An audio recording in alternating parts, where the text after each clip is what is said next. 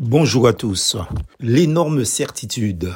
Cette espérance, nous la possédons comme une encre de l'âme, sûre et solide. Elle pénètre au-delà du voile. Hébreux 6, verset 19.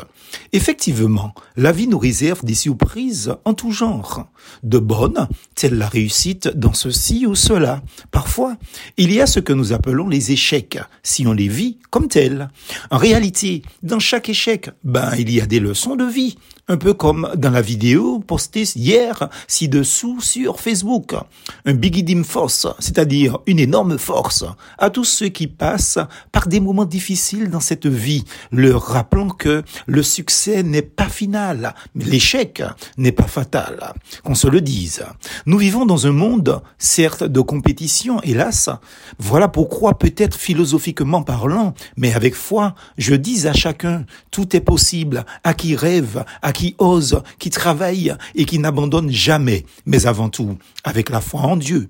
Car dans un monde où l'incertitude règne en maître, l'auteur de l'épître aux Hébreux nous rappelle une certitude inégalable et incontestable concernant notre foi chrétienne, évangélique et biblique. Cette espérance, dit-il, nous la possédons comme une encre de l'âme, sûre et solide. Des déceptions, nous en aurons. Mais le seul qui ne déçoit jamais, c'est notre excellence, notre maître et sauveur, Jésus-Christ. Il n'y a pas d'à peu près avec lui, et en lui, tout est certitude.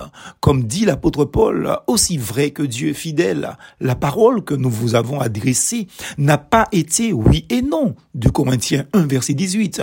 La notion binaire n'existe pas quand il s'agit de foi en Dieu et dans sa parole. Bref, méfiez-vous des loups déguisés en brebis, mes amis.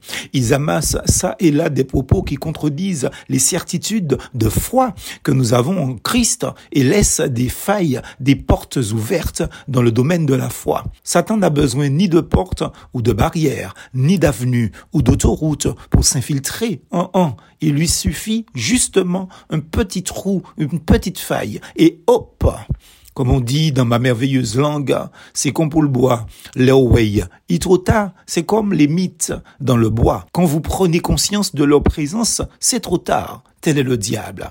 Un conseil, fuyez de tels individus, car Satan est dans les détails.